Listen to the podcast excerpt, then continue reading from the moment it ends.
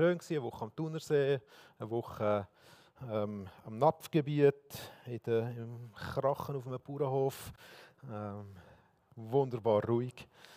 Genau. Ähm, und es hat gut da. Und ich bin vor einem Monat, Anfang Juli, eingestiegen in eine Serie, wo ich so probiere, ein paar Themen zu berühren da dazu. Was ist eigentlich Heiligung? Und ich habe hier Heiligung definiert als geliebt zum Lieben. Und zwar das, was wir jetzt gerade gesungen haben, oder? Wir sind geliebt von Gott, geliebt über alles, ähm, so tief, so hoch. Wir können es letztendlich nie wirklich erfassen. Und wir sind geheiligt. Wir sind schon Geheiligte. Wir sind schon reingenommen. Wir sind schon erlöst. Wir sind angenommen von Gott selber. Wir sind Heiligung bedeutet für mich, es ist ein Leben in der Liebe zu leben. Ein Leben in der Heiligung zu leben heisst, von Gott geliebt zu sein und ihn zu lieben. Und ich habe hier diese Predigt abgeschlossen mit einer Frage, ähm, mit der da. Wie steht es denn um deine Liebe zu Gott? Du bist geliebt von ihm, aber wie steht es um deine Liebe zu ihm? Und das ist eine spannende Frage, weil wenn der Pfarrer in die Ferien geht, dann muss er ja auch nicht mehr glauben, oder? Und das ist schon so etwas, was mich dann irgendwie beschäftigt hat, innerlich.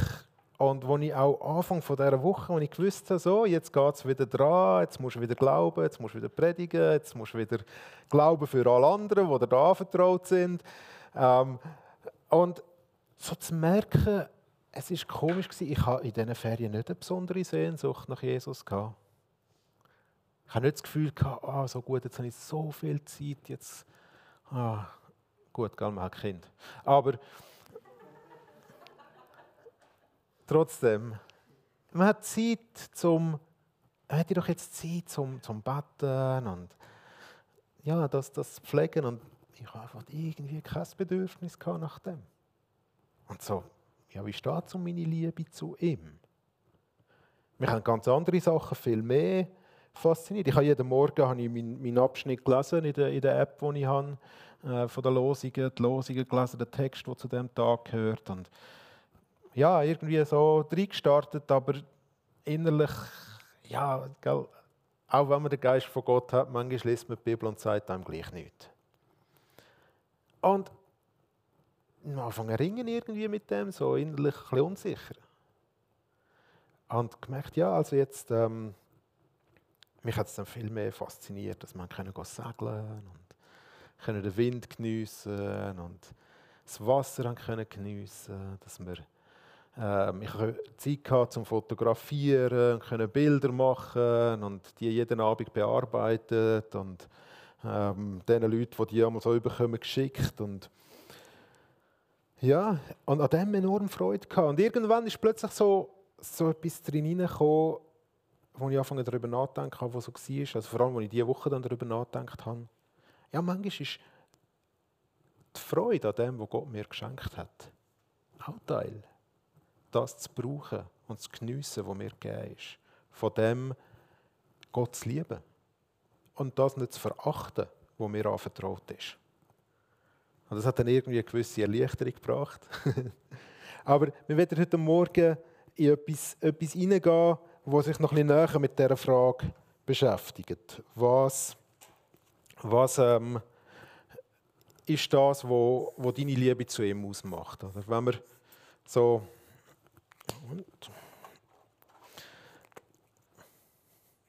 wie immer oder Jesus haben und da unsere Nase oder Köpfe. Ähm, das sind ja jetzt äh, alles schon Geheiligte. Sagen wir dem mal so, oder? ähm, Jesus natürlich auch, der hat sogar eine Krone an. Ähm, und wir sind geheiligt. Wir sind geheiligt, weil Jesus uns liebt, weil er sich für uns hergegeben hat und sich erniedrigt hat. Erniedrigt hat bis, bis zum Tod. für uns das Kreuz gegangen ist, unsere Schuld auf sich genommen hat, uns erlöst hat, uns befreit hat, uns Angst genommen hat vor dem Tod, uns mit ihr genommen hat, um uns seine Liebe zu zeigen. Darum sind wir bereits jetzt Geheiligte und wir sind geliebt. Aber was heißt es jetzt, Jesus zu lieben? Ich habe da so einen Text mitgebracht, wo das ganz, ganz einfach auf den Punkt bringt. Und wenn wir den lesen, merkt man, dass einfach immer kompliziert ist. Ui, das ist klein. Ähm, wenn ihr mich liebt, das ist aus dem Johannes 14, das ist die Zeit, wo Jesus mit seinen Jüngern am Schluss zusammen ist, bei dem letzten Abendmahl, bei dem Passamal, das er mit ihnen verbringt. Wenn ihr mich liebt, werdet ihr meine Gebote halten. Einfach. Jesus lieben heißt seine Gebote halten. Gut ist, mehr müssen wir gar nicht wissen. Und ich werde den Vater bitten, und er wird euch einen anderen zum Fürsprecher geben, der für immer bei euch bleiben soll. Den Geist der Wahrheit, den die Welt nicht empfangen kann, weil sie ihn nicht sieht und nicht erkennt. Ihr erkennt ihn, weil er bei euch bleibt und in euch sein wird. Ich werde euch nicht als Weisen zurücklassen. Ich komme zu euch. Eine Weile noch und die Welt sieht mich nicht mehr, ihr aber seht mich, weil ich lebe und auch ihr leben werdet.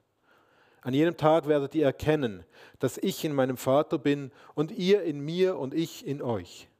Wer meine Gebote hat und sie hält, der ist es, der mich liebt. Wer mich aber liebt, wird von meinem Vater geliebt werden und ich werde ihn lieben und mich ihm offenbaren. Judas, nicht der Iskariot, sagte zu ihm, Herr, und wie kommt es, dass du dich uns und nicht der Welt offenbaren willst? Jesus entgegnete ihm, Wer mich liebt, wird mein Wort bewahren. Und mein Vater wird ihn lieben, und wir werden zu ihm kommen und uns bei ihm eine Bleibe schaffen. Wer mich nicht liebt, bewahrt meine Worte nicht. Und das Wort, das ihr hört, ist nicht meines, sondern das des Vaters, der mich gesandt hat. Das habe ich zu euch gesagt, als meine Bleibe noch bei euch war. Der Fürsprecher aber, der Heilige Geist, den der Vater in meinem Namen senden wird, er wird euch alles lehren und euch an alles erinnern, was ich euch gesagt habe. Also, eben, wie lieben wir Jesus? Indem, dass wir tun, was er sagt. Überlegt für euch selber, wie ihr das machen ich wünsche euch einen schönen Sonntag. Könnte ich jetzt sagen. Wie lieben wir Jesus? In dem, dass wir ihm gehorchen. In dem, dass wir uns unter sein Wort stellen. In dem, dass wir seine Autorität anerkennen und uns ihm hergeben. Wenn ihr mich liebt, werdet ihr meine Gebote halten. Das tönt unheimlich provozierend für unsere Zeit, oder? So wie es dann nachher noch formuliert, im 21. Wer meine Gebote hat und sie hält, der ist es, der mich liebt. Im 1. Johannesbrief formulierte Johannes das dann so und sagt, Gottes Lieben ist nicht schwierig, man muss nur seine Gebote halten. Und das ist wirklich einfach. Etwa so schreibt er es dort. Ähm, und ich habe mir so gedacht, ja, also Jesus, das tönt schon provozierend, sagen, also wenn du mich gerne hast, dann machst du auch, was ich sage, gell? Man kann es so in dem Ton hören. Also die, die mich lieben, die machen das, was ich sage. Ich komme dann schon fast als Vorwurf über und man schaut so um und denkt, ah, die Person macht das schon, aber ich? Schwierig, schwierig, mega schwierig. Aber das Wort Gebot halten. Es klingt fast an, wie wenn Jesus sagt so, ich habe euch ja die Liste gegeben. Und wenn ihr das jetzt alles macht, wenn ihr das jetzt schön befolgt, dann weiß ich, dass ihr mich gern habt. Und es klingt fast wie wenn Jesus sagen würde, ja, die Juden machen es eigentlich ganz, ganz richtig. Die haben ihre 631 Gebote und wer sie alle haltet, der ist angenommen von Gott. Weil es heißt ja im Gesetz, du sollst Gott lieben. Mit dem ganzen Sinn, mit dem ganzen Herz, mit dem ganzen Verstand, mit deiner ganzen Seele, mit allem, was du bist. Es tönt so nach so einem Befehl und Gebot und Gesetz und jetzt musst du das gleich machen, dass Gott dich liebt. Aber der Kontext, wo Jesus drinnen redet, die ganze Zeit, wo er darüber redet, vom Kapitel 12 oder 13 weg schon bis ins Kapitel 16 im Johannes, ist immer, dass Jesus probiert, seinen Jüngern zu zeigen, wie fest gern der Vater ihn hat und dass er will, dass sie in diese Beziehung mit ihm genommen werden. Und wenn wir Gebot mal durch seine Worte ersetzen, durch das, was er aufgetragen hat, oder das, was er einfach gelehrt hat, dann gibt es schon ein bisschen einen anderen Charakter drin. Und er sagt das ja nachher auch im Vers 23, sagt er ja, wer mich liebt, wird mein Wort bewahren. Aber wenn wir das jetzt noch im Beziehungsrahmen einnehmen, von Eltern und ihren Kind, vom Vater im Himmel und seinen Kind auf der Welt, dann können wir etwas anderes anhören. Es gibt Situationen, wo ich von meinen Kindern will, dass sie das und das jetzt so und so machen, weil, wenn sie es nicht so und so machen, haben wir wieder Lampen und es geht alles länger und ja. Wer Kind war, weiß, dass das anstrengend ist, dass die Eltern so tun.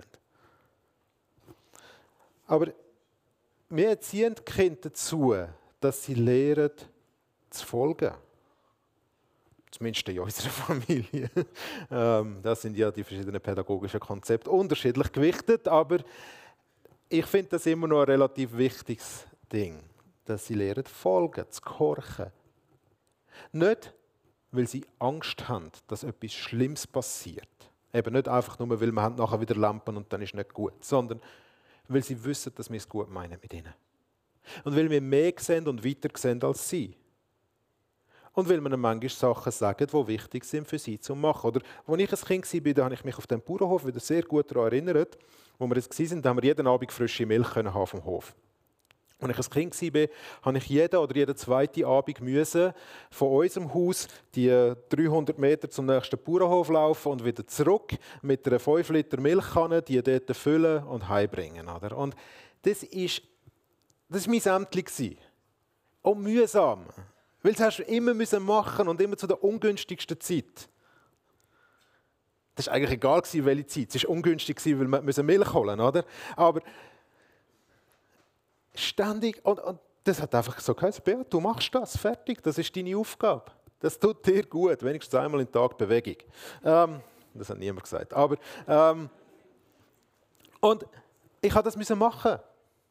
Und das war meine Aufgabe die und ich habe durch andere Aufgaben gelernt, dass man im Verband von einer Familie oder von einer Gemeinschaft, dass man dort drinnen, wenn, wenn jeder dort seine Aufgaben übernimmt und sie macht, dass das dazu führt, dass es der ganzen Familie gut geht.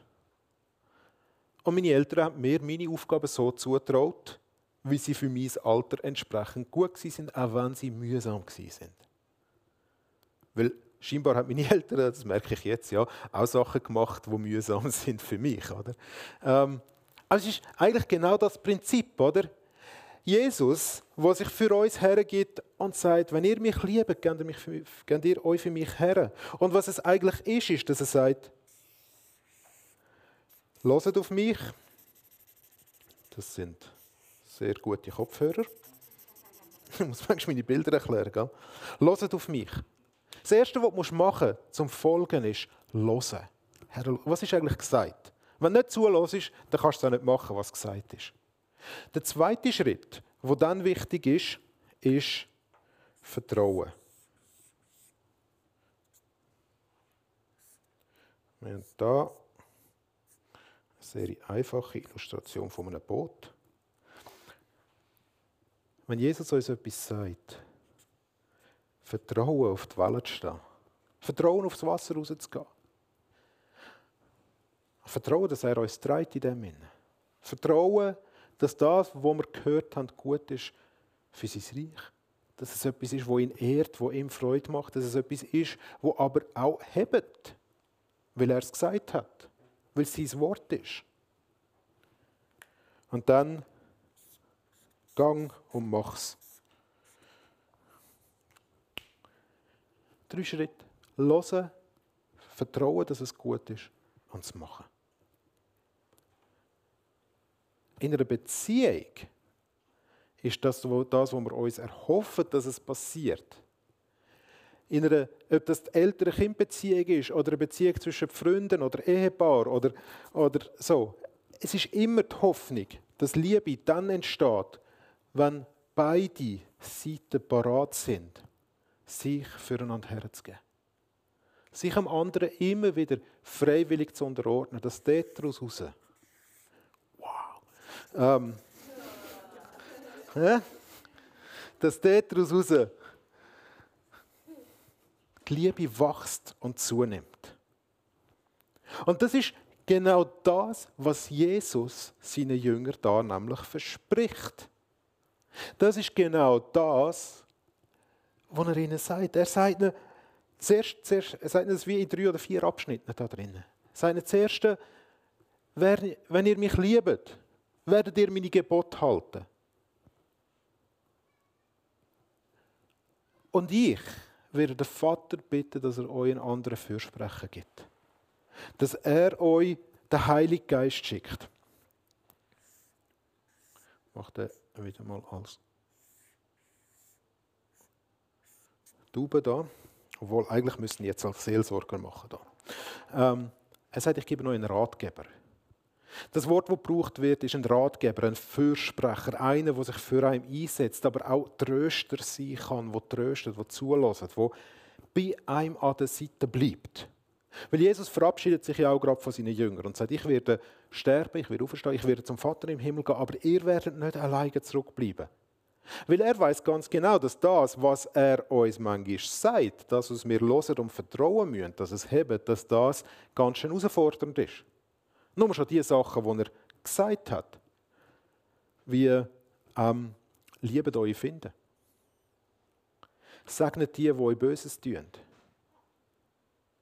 Eure linke Hand soll nicht wissen, was die rechte tut.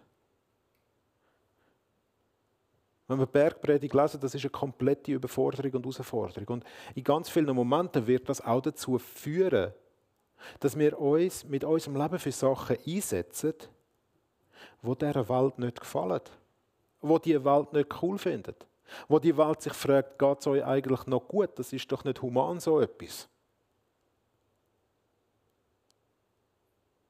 Es ist relativ einfach, sich über schwierige Leute zu beschweren. Sich über böse Leute auszulassen. Und es ist auch okay, über das vor Gott zu klagen. Und es ist auch nicht in Ordnung, was Menschen machen. Wir haben vielleicht letzte Woche bei meinem Bruder gehört von den Geschichten, die er aus seinem Quartier erzählt hat. Die er dort miterlebt. Die er mitbekommt, wenn er die Polizistinnen begleitet, die in dieser Eingreiftruppe sind. Und ja, es passieren böse Sachen in dieser Welt. Aber Jesus fordert uns auf, zu beten für die Menschen, sie zu segnen. Der Paulus sagt dann, Kohle auf ihr, auf ihr heiße, glühende Kohlen auf ihr Haupt zu legen. Dass, dass wir dafür beten, dass Gott ihnen gut tut. Damit muss er zuerst ihnen auch begegnen, oder? Wenn du heute Sachen sagst wie Gott liebt den Putin, dann ist das fast ein bisschen wie. Äh, äh das ist schwierig zum nachvollziehen. Damit kannst du dich auch wirklich ins Abseits stellen. Oder? Dann bist du wie, äh, du bist verdrossen. Ja, klar bin ich verdrossen. Die können ja auch nicht alle zusammen etwas dafür. Oder? Aber das heißt nicht, dass man nicht das Unrecht anklagt, was passiert. Aber es lässt nichts an dieser Liebe, die Gott für jeden, jeden Mensch hat. An dem zweifeln wir nicht. Weil sonst würde er uns auch nicht lieben können. Aber wir brauchen einen, der an unserer Seite ist, der uns Rat gibt, der uns tröstet, der uns verteidigt, auch dann, wenn wir von der Welt angeklagt werden, vom Find angeklagt werden für das, dass wir Wert aufrechterhalten, wo wir daran glauben, dass Gott sie in unser Leben eingegeben hat, damit wir gut leben können. Wenn wir darauf festheben, dass wir, und dann kommen die grossen, momentan medial wieder sehr präsenten Themen wie, dass Schwangerschaftsbruch nicht einfach gut ist und nicht einfach sollte gemacht werden, wie gerade lustig ist. Ich glaube zwar, dass die wenigsten Leute das wirklich so würden sehen, aber dass wir dort das Recht vom ungeschützten Leben aufrechterhalten. Dass wir uns auch einsetzen dafür, dass Geld nicht einfach alles darf regieren Das ist auch nicht unbedingt sehr eine populäre Meinung. Wir brauchen einen Fürsprecher an unserer Seite. Einen Tröster, einen Seelsorger. Und das sagt Jesus, ist der Geist, den er uns gibt.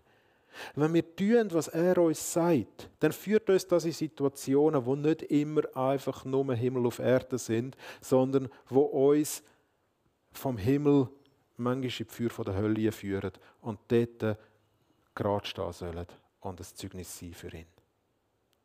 Und für das brauchen wir seinen Geist, wo uns dort drin den Rückhalt gibt, dass wir wissen, er ist bei uns.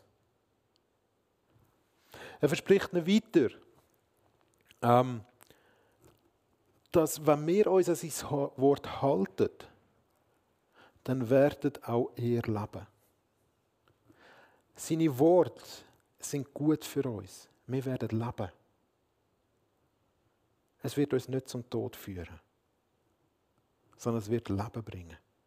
Dort, wo wir tun, was er sagt, werden wir leben. Er verspricht uns weiter, dass er sich uns offenbaren wird. Ähm, er sagt dann, wer meine Gebote hat und sie hält, der ist es, der mich liebt. Wer mich aber liebt, wird von meinem Vater geliebt werden und ich werde ihn lieben und mich ihm offenbaren. Das ist jetzt nicht ein Wann, wo die Bedingung ist, sondern ein Wann, wo die Beziehung beschreibt. Also das kann ein Wenn sein. Wenn du mich liebst, werde ich dich auch lieben. Aber nur dann. Es ist nicht das ausschließende Wenn, weil Gott hat mich immer zuerst geliebt. Aber wenn du mich liebst, wenn du das tust, was ich sage, wenn du dich an das haltest, was ich dir schon offenbart habe und immer wieder offenbare, dann wirst du mich besser kennenlernen, sagt er dann wird der Geist dir können Sachen über mich offenbaren, wo du nicht kannst erfahren, wenn du nicht das tust, was ich sage. Im Epheserbrief schreibt der Paulus an die Gemeinde in Ephesus und er sagt dort, dass wir die Tiefe, die Höhe, die Breite, die Weite von Gottes Liebe dann erkennen, wenn wir in der Gemeinde einander lieben. Und er redet dort ganz bewusst in all diese Situationen hinein, wo wir unterschiedlicher Meinung sind oder von unterschiedlicher Herkunft sind. Dort, wo wir all das, was uns zwischeneinander trennt, und er redet dort über Juden und Griechen, über Stand von Herr und Sklav oder Mann und Frau, all diese Sachen, die wir immer nehmen, um ein Trennungsmerkmal festzulegen, warum die einen besser sein sollten als die anderen oder höher oder tiefer oder warum die einen mehr zu sagen haben als die anderen bringt das dort in den Kontext und sagt, ihr werdet die Liebe von Gott dann erkennen. In ihrer ganzen Höhe, Weite, Breite und Tiefe, wenn ihr im Geist, im, im Namen von Jesus, diese Sachen überwindet. Weil Jesus hat sie schon überwunden. Ihr müsst jetzt drin leben.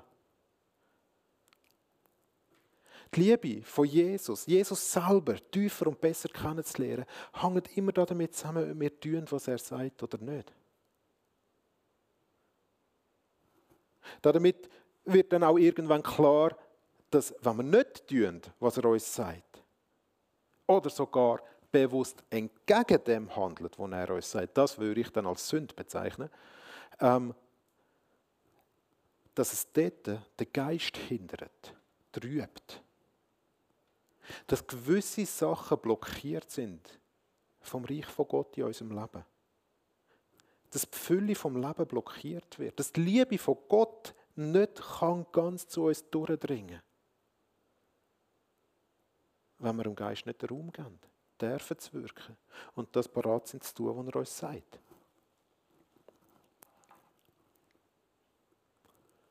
Er wird uns also mehr über sich selber offenbaren.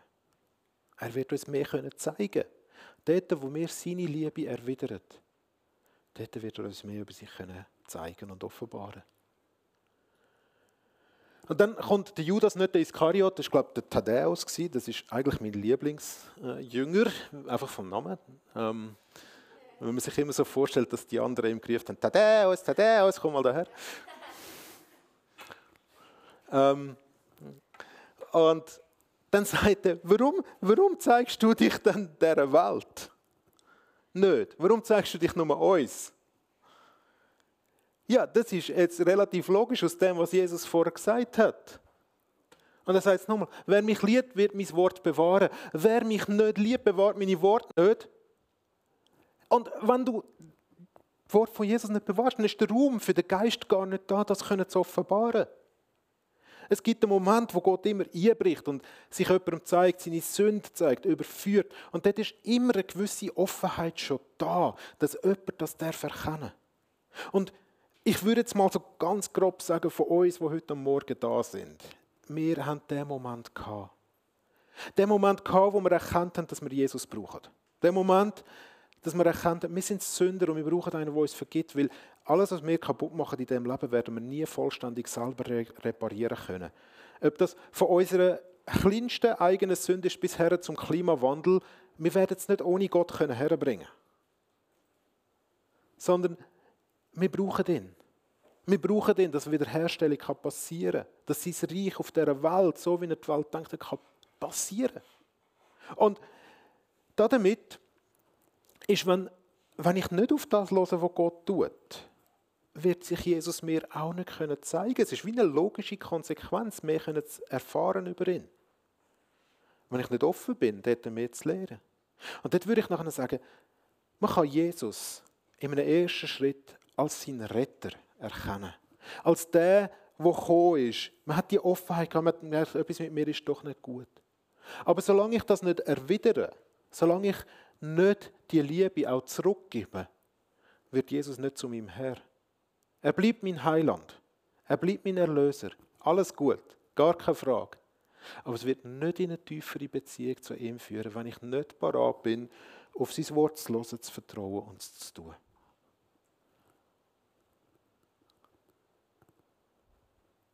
Aber das Versprechen, das er ist, ist, wer mich liebt und mein Wort bewahrt, und mein Vater wird ihn lieben, und wir werden zu ihm kommen und uns bei ihm eine Bleibe schaffen. Wir werden bei dir einziehen. Wir machen uns das, das die bei dir im Herz. Jesus in mein Herz aufnehmen, oder? Wenn ich tue, was Jesus sagt, wird der Raum in meinem Leben grösser dass Gott Wohnung kann nehmen mir. Und dann wird das Potenzial größer von dem, wo Gott durch mich in dieser Welt bewegt. Von dem, was er durch mich machen will. Wenn ich es nicht mache, wird es kleiner. Wenn ich es tue, wird es grösser. Alles immer noch auf dem Fundament der Liebe, auch von der Vergebung von Jesus. Vielleicht mache ich das dann nächsten Sonntag mal. Was passiert dann, wenn ich es nicht mache? Weiß ich noch nicht. Nächsten Sonntag mache ich da sowieso nicht, das Patchwork-Gottesdienst. Äh, übernächsten Sonntag dann Fall. Kommt dann schon noch, wenn es Zeit ist. Ähm und dann erinnert er sich nochmal daran. Der Fürsprecher, der Heilige Geist. Oder wir könnten dann so sein, gut Jesus, wie erkenne ich denn, was du willst und was du nicht willst? Woher weiß ich denn, was du sagst und was du nicht sagst? Und Jesus sagt, der Fürsprecher, den ich euch gegeben habe, der wird bleiben bei euch und er wird euch daran erinnern. Eine Beziehung zu leben.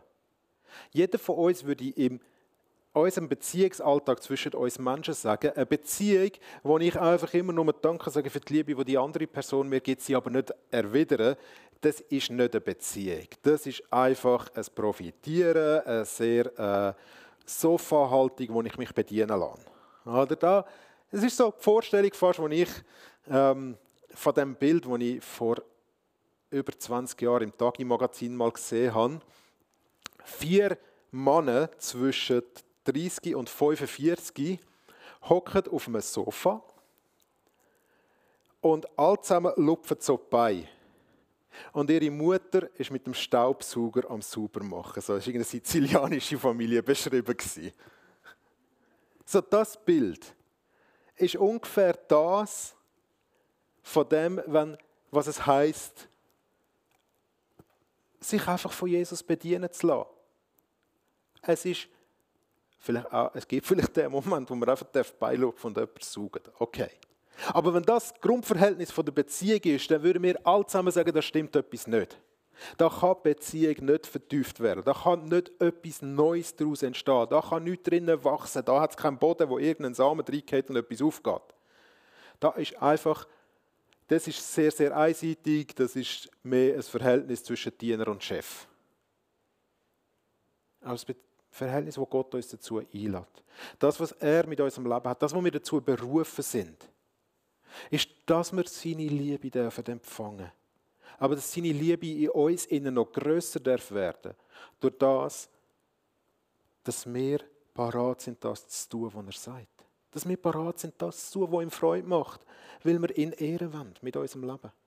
Dass wir diese Bereitschaft haben in unserem Leben. Und ich glaube, ich sage das wahrscheinlich heute am Morgen das erste Mal da, wenn wir unser Leitbild vor Augen haben, wo wir sagen, nach bei Jesus bleiben in sein Bild verwandelt werden und sein Reich mitbauen, dann ist näher bei Jesus bleiben, auch machen, was er uns sagt. Das behaltet uns näher bei ihm. Der Johannes, der sonst sehr mystisch könnte gelesen werden, wird an dem Punkt so, ah, es ist doch praktisch. Ah, man, kann konkret etwas, man soll konkret etwas machen. Nicht, weil Jesus auf der Chef ist und ich muss, sondern weil ich geliebt bin und die Liebe erkannt habe und weil ich ihn zurücklieben will, weil ich ihn ehren will und ihm vertrauen damit. So viel für heute.